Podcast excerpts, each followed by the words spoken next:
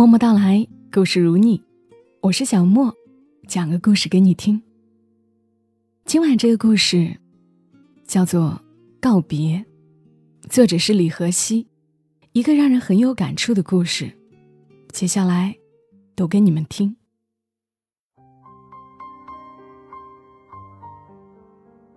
二零一八年的九月，我收到一条陌生人的短信，短信内容是。有时间回来一趟吗？我没回，想着也许是谁搞恶作剧，或者骗子在找人给智商充费。但很快又收到一条：“我是冯珊珊。”冯珊珊是我高中时的同学，工作后我们渐渐失了联系。我的号码大概是他从别的同学那儿找到的。年纪大了，很少再交新朋友，有老朋友联系我，还是很开心。于是立刻打电话给他，可是他挂断了，很快又发了一条短信过来：“抱歉，我在医院，不方便接电话。”你生病了吗？我立刻回他：“不是我生病，是牛木华，他得了脑瘤。”快不行了，我今天来看望他。他刚睡着，我愣住了。牛木华，当年他就坐在我们的后排，瘦小尖刻，总是愤怒。算年纪，他比我大一岁，也不过三十五岁。怎么会生这么重的病？又一条短信发过来。我前几天和几个高中同学一起来看望他，他妈妈在照顾他，说他的精神有时清醒，有时连人都不认。他已经说不出话来了，但看见我们还是能认出来的。我们和他说着话，说起来以前的事儿，说起了你。嗯，我回他，他还记得我吗？怎么会不记得？前天我们走后，他妈妈打电话给我，说他情绪非常低落。我今天来看他，他说不出话，抓着我的手，在我的手心里写着字，写了好几遍，我才认出来，那是你的名字。我问他：“你是想见徐清晨吗？”他的眼泪就刷刷的流下来了。我望着短信，开始发呆。清晨，如果你方便的话，抽时间回来看他一下吧。他最想见的人，是你。好，感觉像有一只手在抓我的心，把它握住了，又揉碎了。我回复冯珊珊：“我明天就回去。”我跟老板请了三天假，回家后就开始收拾行李。在外多年，每年回去两三次，但很少和高中同学联系。只是觉得当年我就没有什么存在感，现在也不需要重新找回了。老陈回来的时候，我已经收拾好了行李，做好了饭。吃饭的时候，跟他说了情况。老陈问：“这个人是不是曾经喜欢你？”“是的。”我承认。他曾经非常喜欢我。老陈瘪了瘪嘴：“怎么个非常法？有像我这样喜欢你吗？”我笑不出来。别贫。他是个很苦的人，我知道他幼年丧父，矮小孱弱，母亲一个人带他和妹妹，贫困交加，脾气还倔，不懂退让。高中的时候没少受欺负，因为不堪忍受，还曾经想过自杀。而现在，大好时光还没开始，竟然。又得了绝症，不知道为什么上帝要对他这样不公平。那他这样一个人，为什么会喜欢你？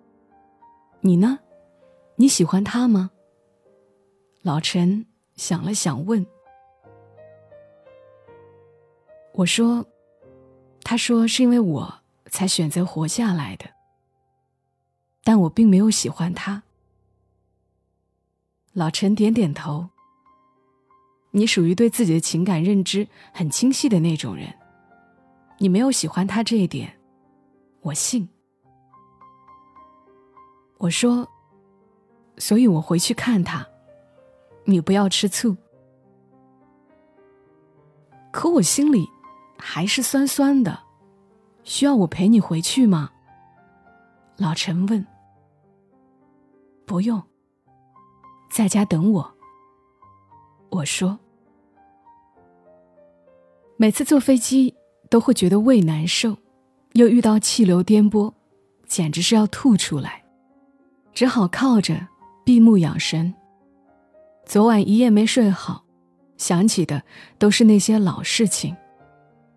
青春很痛，于我来说，那些年流行的疼痛青春小说，现在屡遭批判，但真的很契合我当时的心境。食堂只是个大棚，排队用饭盆打饭，阳光透过缝隙照晒下来，灰尘在光中跳舞。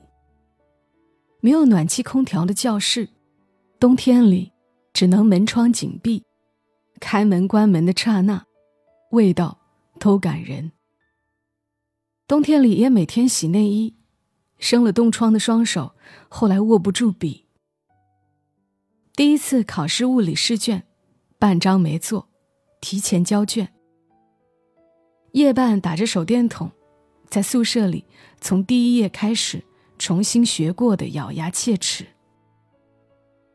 和父亲吵架后，在高中的操场上拼尽全力的跑，跑到整个人的意识都变得虚空。被语文老师认定抄袭的作文。和那些撕碎的作文纸，因为某个男生在楼上大喊我的名字，而成为笑柄。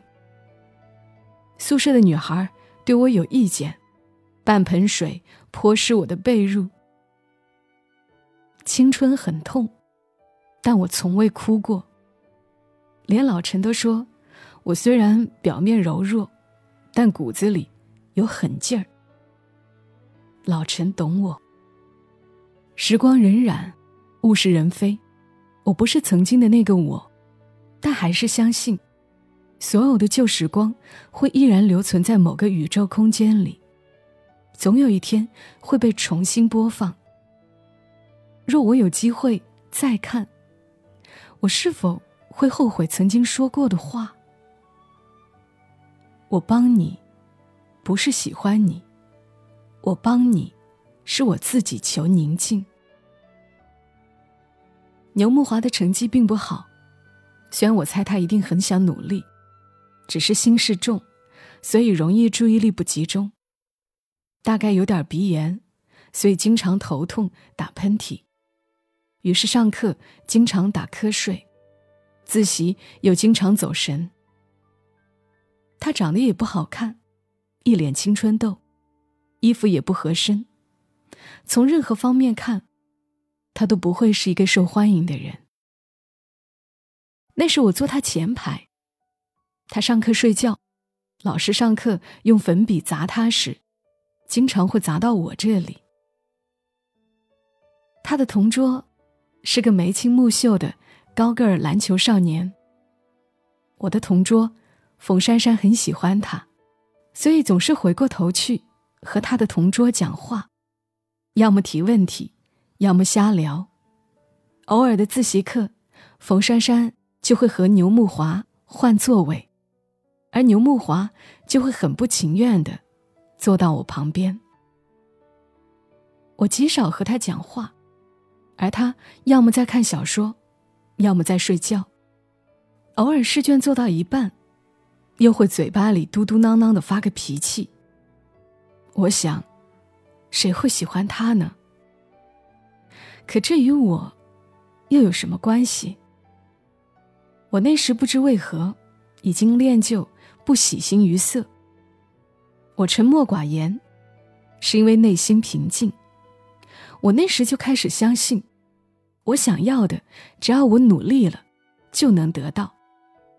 而那时我想要的，不过是可以远离家乡的一纸一类本科的大学录取通知书。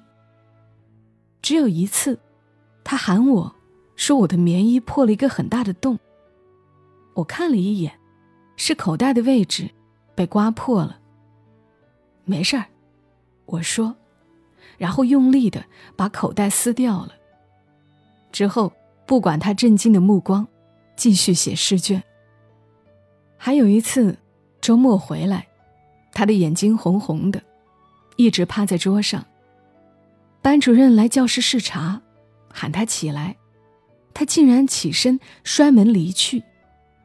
过了很久回来，冯珊珊坐在他的座位上，他只好一言不发的坐在我旁边。我问他怎么了，他只是冷笑，眼睛里的光挺吓人。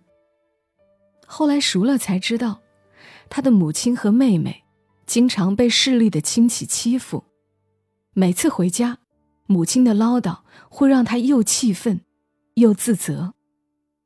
我吃饭快，不过是想争分夺秒的克扣学习的时间。有时从大棚食堂吃完午饭回来，会看到他一个人坐在教室里。教室里就我们两个人。开始时连个招呼也不打，慢慢的会问：“吃了吗？”有时他说吃了，但我猜他没有。我的母亲偶尔会送一些吃的来给我，太多了，所以会和身边的同学分享。不过是些零食和泡面，以及一些自己做的肉脯和咸菜。有一次，冯珊珊悄悄跟我说。你知不知道，你是牛木华同学的救星？他每天吃饭不打菜，只就着你的咸菜和肉脯。自然是牛木华的同桌告诉冯珊珊的。我知道后，每次回家会多带一些，分他多一些。那时也不觉得他喜欢我，但大概，一个不被待见的少年会放大任何一点温暖。渐渐的觉得他自习的时候不再趴着睡或看小说了，不会的题目他会主动问我，我自然是会帮他解答。他非常聪明，理化方面的问题很多我自己不太明白，只能套用课本的时候，他会想到其他的解答方式。那时我们都住宿舍，女生宿舍十个人，男生宿舍也是十个人。除了睡觉，我几乎不回宿舍。他似乎也是，和宿舍同学的关系大概也不太好。有时会听到和他一个宿舍的男生嘲笑他自己补衣服像个娘们儿之类的。因为打喷嚏声音太大，也屡遭嘲笑，说他像驴。有一次在食堂里，一个男生坐在他对面吃东西，他一个喷嚏打出去。男生扣了饭盆，就给了他一拳。他身材矮小又瘦，自然是打不过，但他还手，绝不会让。总之那天本来就不被班主任待见的他，被罚写检讨，还鼻青脸肿了好些天。有一次，他还主动袭击别人，大概是一群男生嘻嘻哈哈聊天，说死亡的方式哪种最疼。说到了电死，他莫名其妙就冲过去打。后来才知道，他的父亲就是电死的。虽然说话者并不知道这个事儿，也并无恶意，但他太自卑敏感，几乎草木皆兵。他有一个本子，会写一些乱七八糟的东西。讨厌他的人有一次趁他不在，把那本子偷出来。在班上念，不过是记一些账，一些个人的心情。当时是运动会后，教室里的人并不多，他回来的时候，他的本子正被阴阳怪气的读到。我的世界会好吗？现在只有每天看到那一缕光，能让我的痛苦减少一些了。结果自然是他又冲过去，打成一片。不知道什么才是压垮骆驼的最后一根稻草。在高三寒假快到来的一个晚自习时，他没来，直到快九点钟，自习要结束的时候，我才在一本很少用的名人名言录里，看到了夹着的一张纸。我认出了那纸上的花纹，和他的字。他写着：“许清晨，你是唯一一个我要道别的人。因为怕你被困扰，所以我的道别是悄悄的。我觉得活着很累，这个世界对我太不友好了。我不知道自己上辈子做过什么，以至于这辈子未曾感觉过什么温暖。谢谢你每次。”都给我分享你的食物。谢谢你眼睛里从来没有对我流露出嫌恶。我要走了，不知道投胎后的下一个世界会不会对我温柔一些。你要多笑，你笑起来很好看，像光。这张纸吓到了我，我几乎是尖叫着站了起来。冯珊珊立刻问我怎么了。我把纸给他看了，他看完又给了后排的牛木华的同桌。牛木华的同桌看完后，立刻问和牛木华一个宿舍的人，他在不在宿舍。确认后，我们才知道他已经收拾好东西回家了。他家里连电话都没有，班主任已经下班。冯珊珊、牛木华的同桌和我，还有和他同乡、知道他家地址的一个同学，我们一起打了出租车，往他家赶去。但是，他并不在家，他家徒四壁，母亲大概只有四十岁，却已经半头白发，只说他回家后放下东西又出去了。我们是在一个田埂上找到他的。他的手边放着半瓶农药，好像是什么除草剂。他还没有喝。看到我们时，他很震惊，然后眼泪刷刷的开始流了。那是我人生中第一个无眠的夜晚，已经隆冬，非常冷。他的同乡先抱住了他，安慰了他，然后他的同桌也抱住了他，安慰他。我和冯珊珊手拉手看着他，劝他和我们一起回学校去。其实他很敏感，一点点的温暖就够他活下去了。我们等他回家，拿了行李，又一起打出租车回了城。人太多了，牛木华和他同桌，冯珊珊还有我，我们四个人坐在后排，原本冻得手脚都不是自己的。竟然挤着，越来越暖和。后来牛木华跟我说，他坐在我的旁边，腿靠着我的腿，就这么坚定的要活下去了。谁能知道死后是怎样的一个世界？只有在这样的一个世界里，才能有机会再看到我。我相信那一刻他要活下去的坚定是真的。否则，此刻的他也不会挨着常人无法理解的病痛，坚持呼吸着最后一口气。我下了飞机，手机开机，短信和微信都挤过来。冯珊珊问我到哪儿了，要不要接？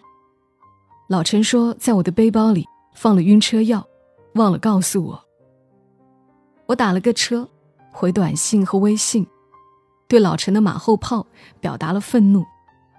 老陈先是和我打趣了几句，又说：“见到那人了，要告诉他，你现在很幸福，这样他会很开心的。”好，我说。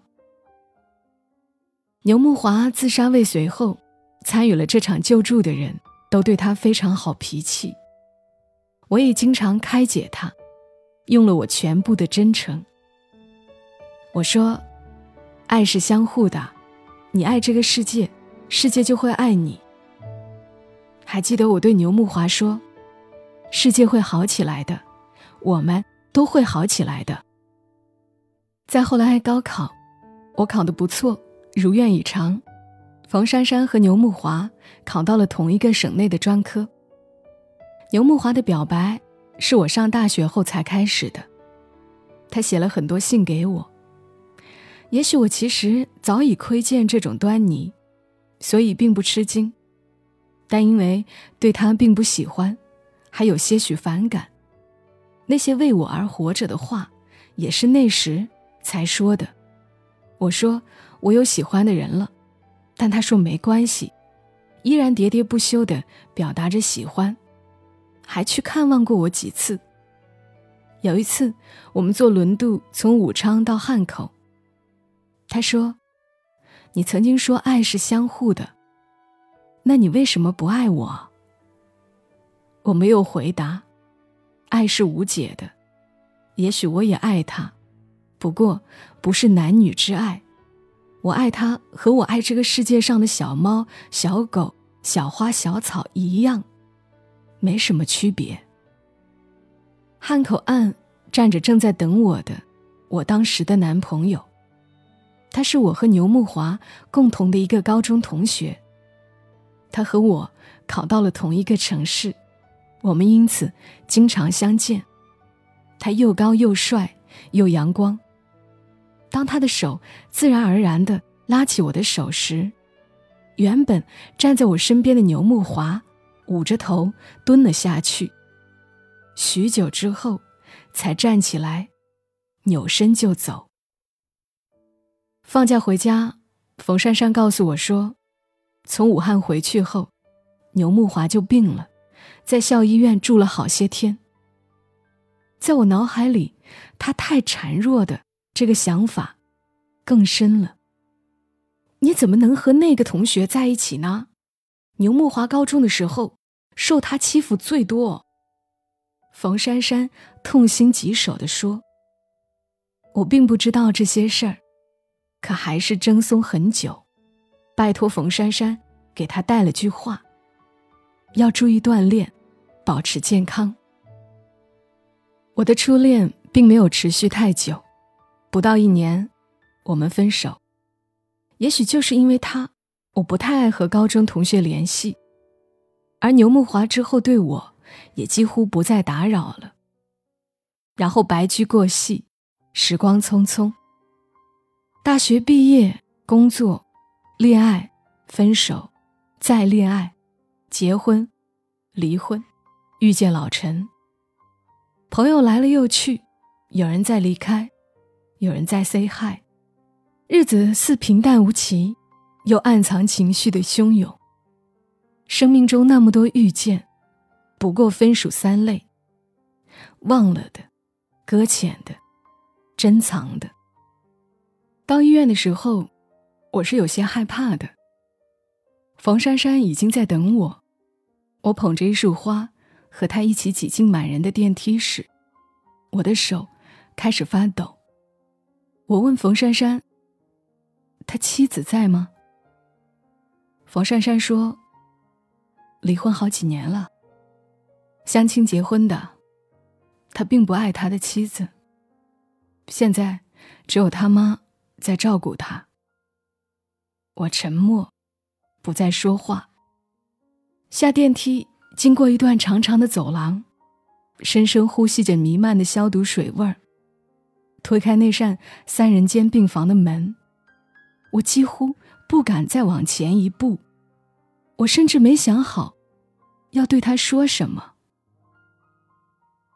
他的母亲让到了一边，花却没地方放。他躺在那儿。已经皮包骨头，瘦脱了相。送你的，我弯腰把花捧进。是不是很香？他的眼泪就流出来了。我握住了他的手，他已经浑浊的眼睛一直看着我，一直看着我。从病房出来后，我一直隐忍的胃终于爆发了一场反抗。大概是最近一次饮食不规律，有点肠胃感冒。在吐了六次后，我只好遵医嘱，每天去医院打针。我打了三天针，打完便从输液室到住院楼去他的病房看他。我跟他讲我这些年遇见的一些事儿。一些这个世界美丽的遇见。我说我现在很幸福。我说我非常感谢他，曾经喜欢我。他在我的手心写字，我只辨认出一个字，笑。他大概是说，我的笑依然很好看吧。我帮他擦脸，唱歌给他听，找网上好笑的段子。讲给他听，喂水给他喝。他偶尔会笑，但笑大概也是痛的，所以笑得很隐忍。我还从家里带了我妈做的肉脯，他不能吃，只是闻了闻。第二天我带了笔，他坚持写了一句话给我：“上次我要死，你救了我，这次。”怕是不成了。我笑，笑着笑着，眼泪就出来了。第三天，他又被抢救了一次后回来，他的妈妈对我说：“他让我走。”我知道他怕耽误我工作，怕老陈多想，怕给我带来不便，也怕我会见到他更不堪的样子。我懂。所以，我又买了一束花送给他，便挥手和他告别。我们都知道，这次告别是永远。医生说他最多还有一个月。我是笑着告别的，他也是。我回去后，好些天情绪都缓不过来。半个月后。冯珊珊发短信告诉我：“牛木华走了。”又过了一个月，漫天新闻报道李勇去世的消息。回到家，老陈正在收拾东西，不知道从哪个搬家时的箱子里找到了一件旧 T 恤。徐庆辰，你参加过幸运五十二啊？老陈问我。没有啊，你看，这件 T 恤上面还有李勇的签名呢。我这才认真的去看那件 T 恤，终于想起来，那是牛木华工作后去参加《幸运五十二》节目录制时的纪念 T 恤，他寄给了我。那时我工作不开心，恋爱不顺心，感觉世界也不那么美丽。不知道牛木华从哪得到的地址，寄了这件 T 恤给我。还记得夹在 T 恤里的信封上，他说他见到了李勇，感受到了某种力量，希望我也能感受到这种力量。大致这 T 恤于他来说非常珍贵，而他把这珍贵给了我。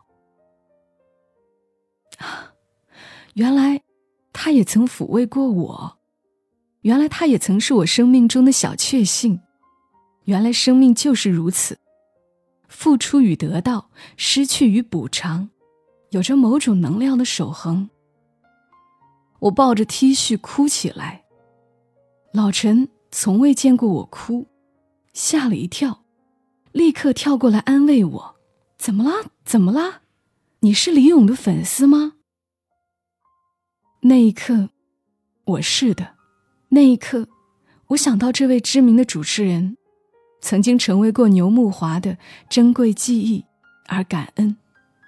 那一刻，我对这世间所有的告别，都感觉痛彻心扉。我抱着老陈，死死的不放手。人活着，能爱多少次呢？不止于人，不止于物，不止于片刻分秒。能在一起的日子，要紧紧拥抱，深深亲吻；活着的日子，要享受四季交叠，蓝天绿叶。一瓢饮，一餐食，一个微笑，一次握手，一场有或者没有目的的奔跑，一趟陌生或者熟悉的同城，甚至享受失望，享受辜负，享受痛苦，因为你不知道哪一天会再有告别，因为你不知道是你会告别这个世界，还是你曾经的世界会告别你。好啦好啦，老陈拍着我的背安慰我。嗯，好了，我擦掉眼泪说：“吃饭。”老陈说：“可是我没做。”我说：“那就出去吃。”老陈问：“想吃什么？什么好吃？吃什么？”我说。然后走到镜子前，认真的补了补口红。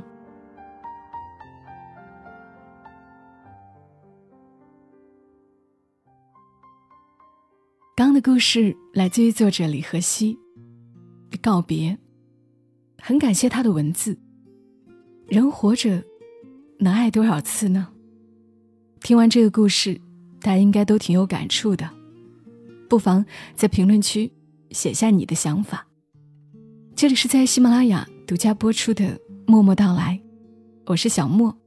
今天的故事特别长，录的时候也很坎坷，真的是很不容易出来的一期节目。所以要谢谢所有听到了最后的朋友，也希望大家能够帮忙转发、评论、点赞，让更多的人听到我的节目。祝你今晚好梦，小莫在深圳。和你说晚安。